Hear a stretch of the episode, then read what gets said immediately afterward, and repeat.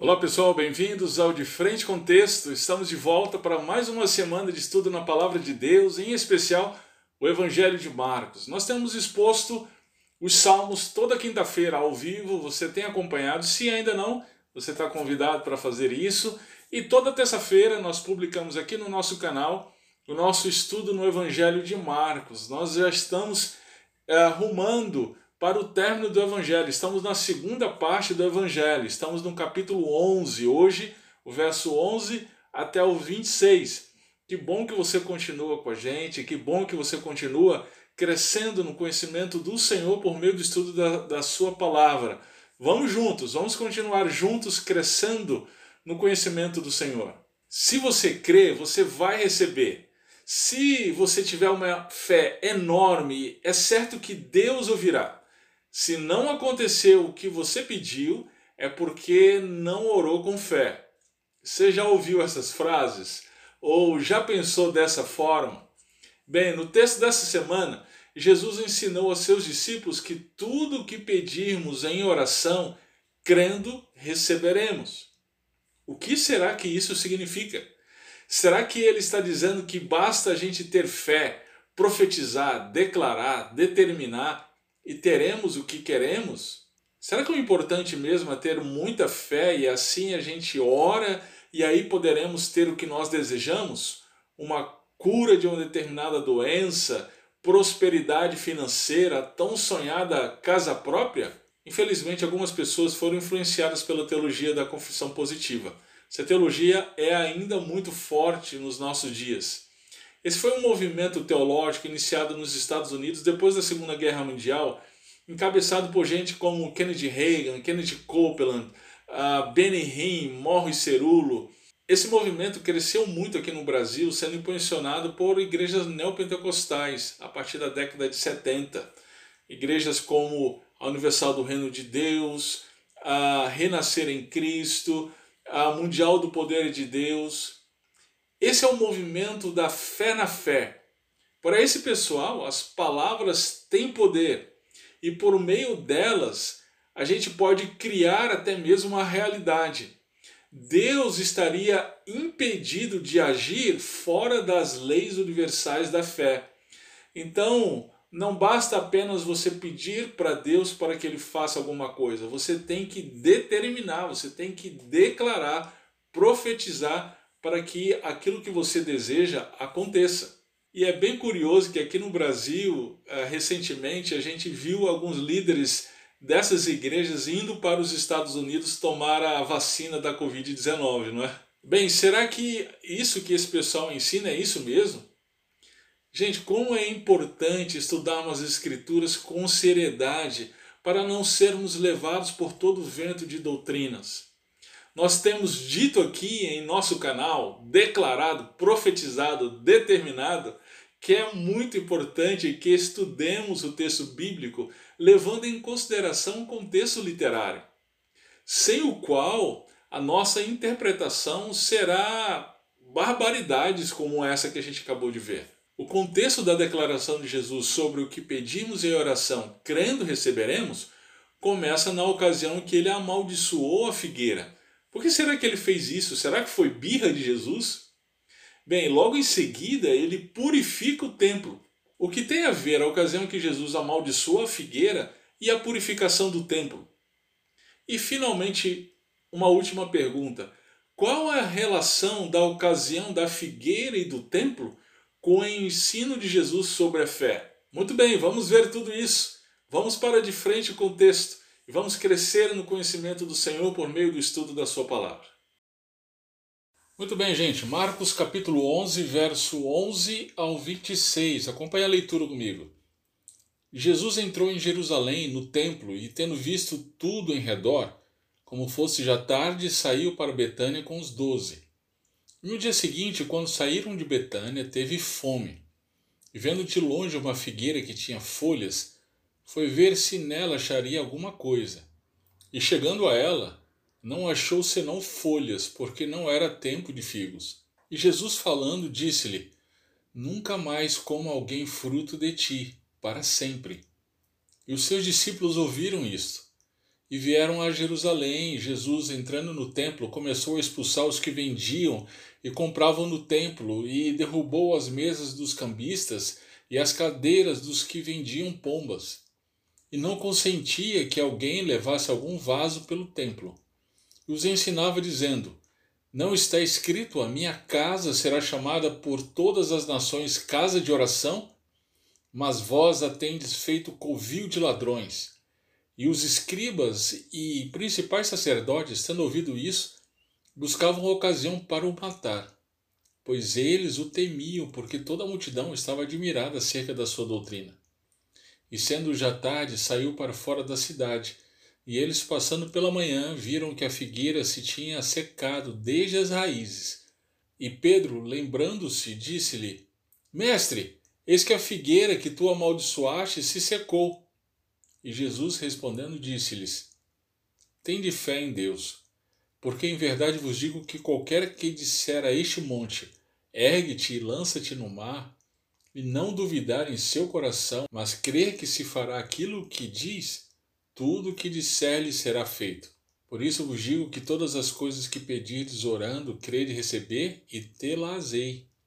E quando estiverdes orando, perdoai se tendes alguma coisa contra alguém, para que vosso Pai que está nos céus vos perdoe as vossas ofensas. Mas se vós não perdoardes, também vosso Pai que está nos céus vos não perdoará as vossas ofensas. Amém. Lembre-se que na semana passada nós vimos a ocasião em que Jesus curou o cego de Jericó e entrou em Jerusalém.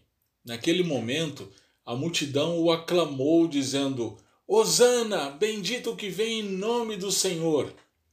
E aí a gente viu que a mensagem central do texto é: Jesus é o Rei prometido, renda-se a Ele.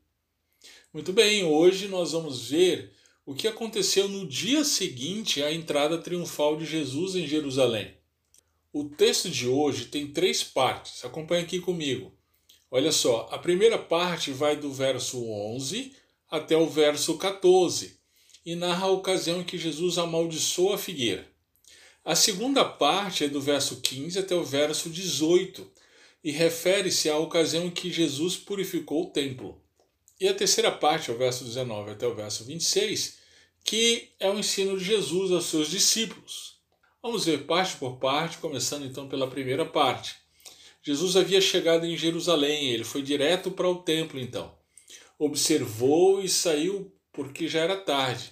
Ele e seus discípulos dormiram em Betânia essa informação é bem interessante porque o que vai acontecer no dia seguinte, no templo, a gente tem que lembrar desse detalhe porque isso vai nos ajudar a entender que o que vai acontecer não foi um resultado de um rompante emocional de Jesus, ok? Depois a gente volta aqui.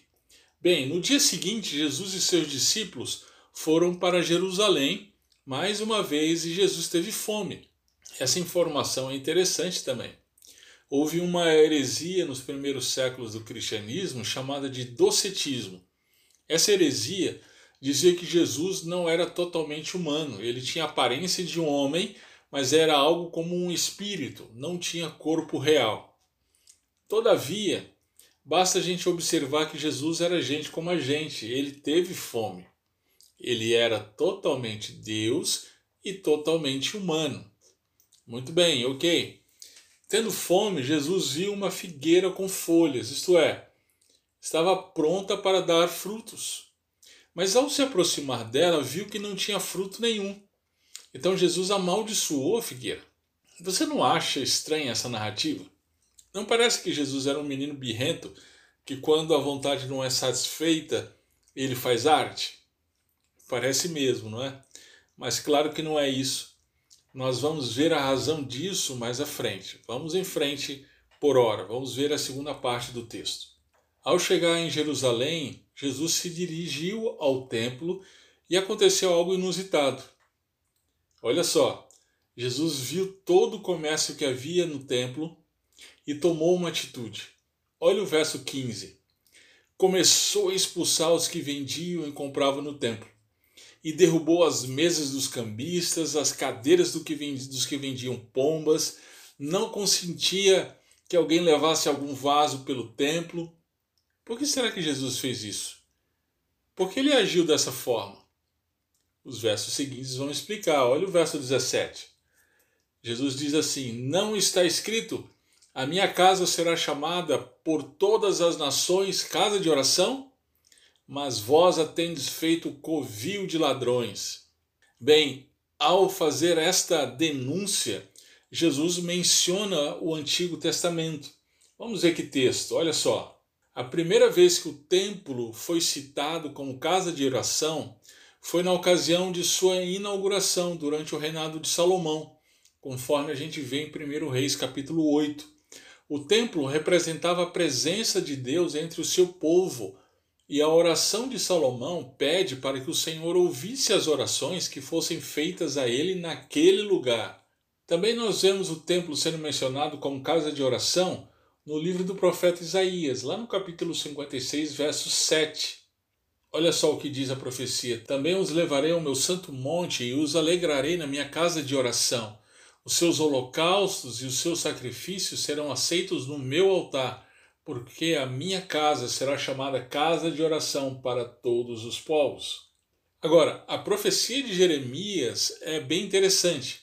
No capítulo 7, verso 11, diz assim: é, pois, esta casa que se chama pelo meu nome uma caverna de salteadores aos vossos olhos?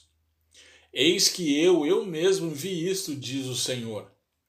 É importante a gente ler o que vem antes do verso 11. Deus denuncia a religiosidade de Israel. Essa havia se tornado superficial, com a valorização de elementos meramente externos, como o templo, as cerimônias, etc., e ao mesmo tempo o desprezo pela aliança. Olha o que, que diz o texto lá no verso 4, olha só. Não vos fieis em palavras falsas, dizendo: Templo do Senhor, templo do Senhor, templo do Senhor é este. Porventura furtareis e matareis e adulterareis e jurareis falsamente e queimareis incenso a Baal e andareis após outros deuses que não conhecestes e então vireis e vos poreis diante de mim nesta casa que se chama pelo meu nome, e direis: Fomos libertos para fazermos todas essas abominações? Era exatamente isso que estava acontecendo no tempo de Jesus. É bem interessante. Só que com um agravante. Até mesmo o templo havia sido afetado pela corrupção do culto. Se o templo era um símbolo da presença de Deus entre o seu povo, ali já não restava mais nem mesmo um símbolo. Muito bem. É muito significativo também notarmos como os opositores de Jesus reagiram a isso. Vamos ver. Olha só o verso 18. Eles buscaram ocasião para assassinar Jesus. Isso é chocante, você não acha? No templo, no centro do culto a Deus, os principais líderes religiosos planejavam assassinar aquele para qual todo o sistema de sacrifícios realizado no templo apontava Jesus Cristo, o Cordeiro de Deus que tira o pecado do mundo. Como isso é terrível! Prestavam culto a Deus, mas não estavam nem um pouco interessados no próprio Deus. Bem, no dia seguinte à purificação do templo, Jesus e seus discípulos passaram por aquela figueira e viram que ela havia secado até as raízes. Daí então decorre o ensino de Jesus. Vamos organizar aqui na tela para a gente visualizar melhor este ensino. Esse é um daqueles ensinos de Jesus que é muito mal interpretado. O que Jesus teria ensinado aqui? Ele quis dizer que as nossas palavras têm poder, que basta profetizarmos que as coisas acontecem. Gente, como é importante que estudemos o texto dentro do seu contexto literário. Aqui a gente tem mais um exemplo do sanduíche marcano, conforme nós já estudamos na dica de estudo do texto. Depois dá uma olhada lá. Com certeza você vai lembrar qual é a estrutura básica de um sanduíche. O sanduíche é formado basicamente de pão, carne e pão. O que isso tem a ver com interpretação bíblica?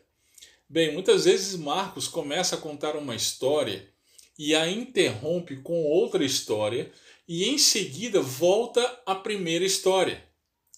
Então, nossa tarefa diante disso é verificar como que a história do meio nos ajuda a interpretar ou a entender o significado da história maior, ok? Então, no nosso texto de hoje, a estrutura básica do sanduíche é essa aí, ó. Marcos 11, verso 11 a 14, Jesus amaldiçoa a figueira. Verso 15 a 18, Jesus purifica o templo. E o verso 19 a 26, a figueira seca e Jesus então ensina sobre a fé. Uma outra maneira da gente visualizar esse sanduíche é dessa forma, com as linhas que você viu lá no início do estudo. Verso 11 ao verso 14, verso 15 até o verso 18 e o verso 19 até o verso 26. Sendo assim, a gente já consegue interagir com aquela questão inicial que já foi levantada sobre o fato de Jesus ter amaldiçoado a figueira por ela não ter dado fruto. Eu disse que parece que Jesus era um menino birrento cuja vontade, quando não satisfeita, faz arte. Bem, considerando então essa questão literária, a gente percebe que o fato da figueira não dar fruto, por ter sido amaldiçoada por Jesus e ter secado, tem tudo a ver com o templo. A figueira simbolizava Israel e seu culto, centrado no templo. Como a figueira, a religião de Israel era notável, cheia de folhas, com um templo belíssimo, mas sem fruto algum. Havia um comércio vibrante no templo para fornecer elementos para o sacrifício que as pessoas faziam. Mas esses sacrifícios eram para o Deus que eles estavam rejeitando e estavam prestes a crucificar. Assim, os sacrifícios feitos no templo não tinham qualquer valor ou significado. Havia uma atividade religiosa proeminente, mas com ausência de fé no Deus que estabeleceu os sacrifícios para apontar para o Cordeiro que estava por vir, Jesus Cristo. Dessa forma, o culto a Deus prestado no templo transformou-se em uma fonte de privilégios e enriquecimento para alguns. O templo foi profanado e deixou de ser uma casa de oração e passou a ser um covil de ladrões. Sendo assim, gente, o ato de Cristo de amaldiçoar a figueira apontava para a sua purificação do templo e esta para o ato de Deus em condenar a religiosidade vazia de Israel. É nesse contexto então que Jesus ensina seus discípulos. Vamos ver o que, que ele ensina. Olha o verso 22. Ele começa com o imperativo: tende fé em Deus. É bem interessante a gente notar que ele menciona, além da fé, a oração, logo em seguida. Lembre-se, quais são as duas coisas presentes nas narrativas da figueira do templo? A ausência da fé da religião de Israel e, por conseguinte, da verdadeira oração a qual o templo, ou seja, a casa de oração, foi destinado. A religiosidade hipócrita, vazia, meramente fundamentada em ritos, ela é estéril não dá fruto nenhum. Mas a verdadeira fé em Deus, essa fundamentada em Cristo, ela é viva e frutífera. Vejamos o que, é que ela acarreta então. Em primeiro lugar, olha o verso 23. Ele começa, Jesus aqui começa com um porquê. Em seguida, ele diz: Em verdade vos digo que qualquer que disser a este monte, ergue-te e lança-te no mar, e não duvidar em seu coração, mas crer que se fará aquilo que diz, tudo o que disser lhe será feito. Bem, o monte ao qual Jesus se refere poderia ser o monte do templo ou o monte das oliveiras, e o mar certamente seria o mar morto. Jesus, então, usou aqui de uma figura de linguagem para ensinar que por meio da fé até mesmo o impossível aconteceria. Veja então no verso 24 o por isso. Ou seja, uma vez que até mesmo o impossível pode acontecer por meio da fé, então peça em oração. O que, que Jesus está ensinando aqui? Será que ele está dizendo que basta a gente ter fé, profetizar, declarar, determinar e teremos um jatinho particular, uma conta milionária na Suíça? Afinal, o que Jesus está dizendo é que tudo o que disser será feito, e todas as coisas que perdides recebereis. Não é mesmo? Não. Longe disso, gente. Antes de mais nada, perceba que Jesus, embora tenha dito para dizermos ao monte, logo em seguida ele fundamenta isso no verso 24, usando a palavra pedir. A ideia é de súplica humilde diante de Deus e não de ordem. A gente precisa lembrar que Deus é soberano, não nós. E ele jamais, lembre-se disso, nos dá da sua soberania. Uma outra coisa para considerarmos aqui, devemos nos perguntar: tudo o que ele nos daria? Ele faria todas as nossas vontades? Isso significa que tudo que deseja o nosso coração, ele vai dar, mesmo o nosso coração idólatra?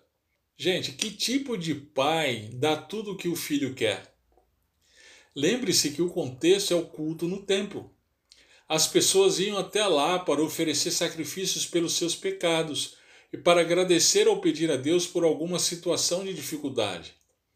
Bem, pela fé em Cristo, o impossível se faz possível, ou seja, o perdão dos nossos pecados, Deus ouvir as nossas orações quanto àquilo que nos aflige.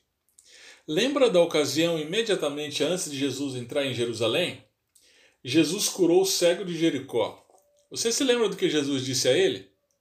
Olha lá o capítulo 10, verso 52. A tua fé te salvou. É, gente, a religiosidade superficial do templo deixava as pessoas cegas.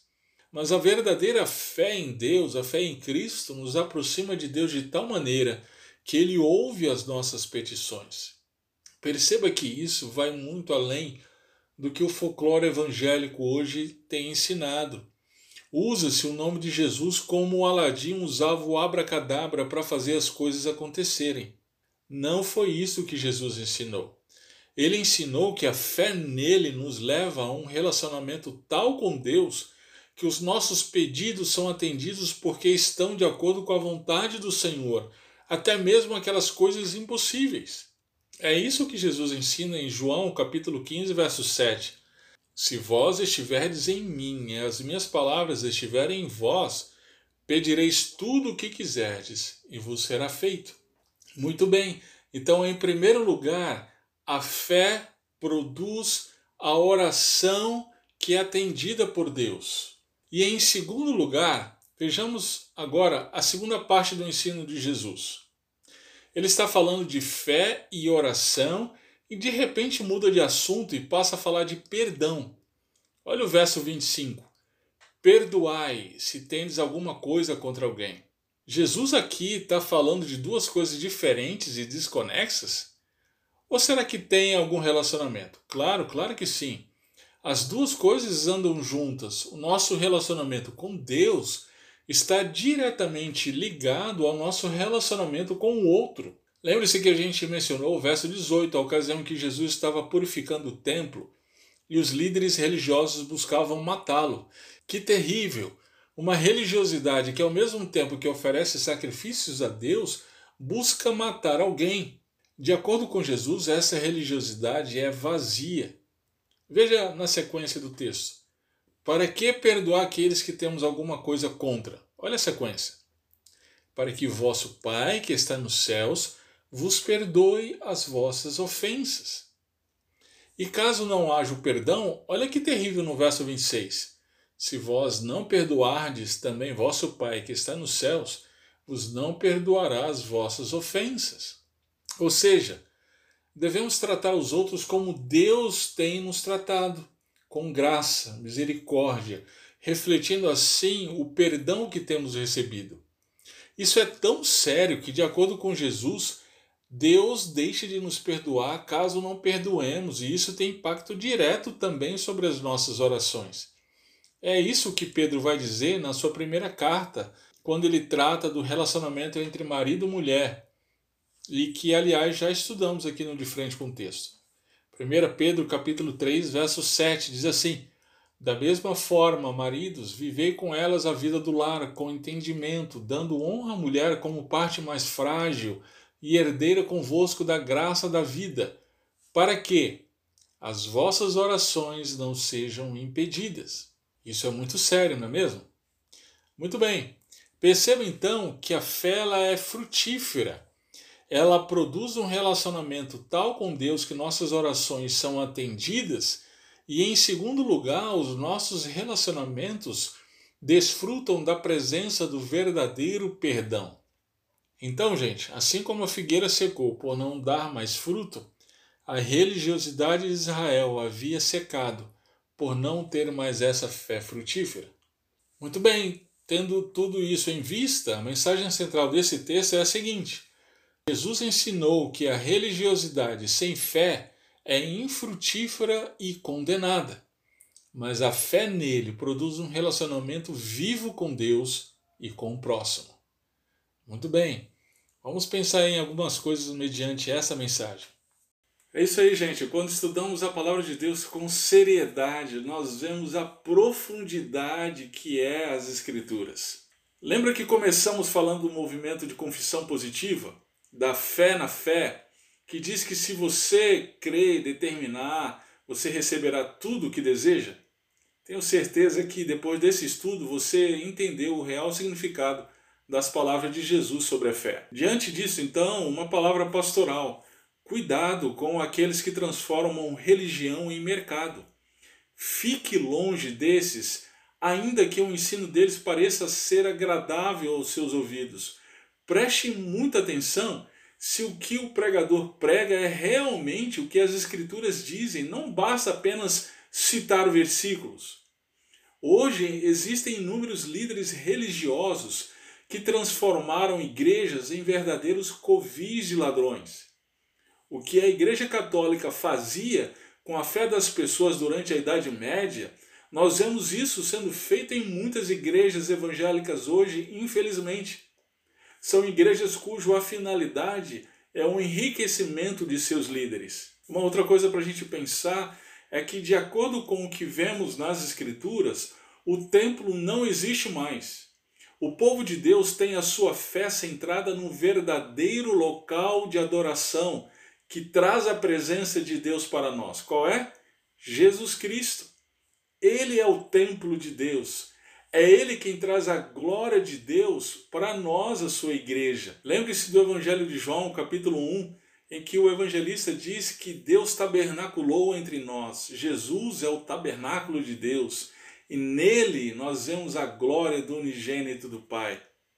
Agora, nós sofremos o tempo inteiro a tentação de reconstruir o antigo templo, de reconstruir aquela religiosidade vazia de Israel, centrada em ritos, sacrifícios que estavam distantes de Deus.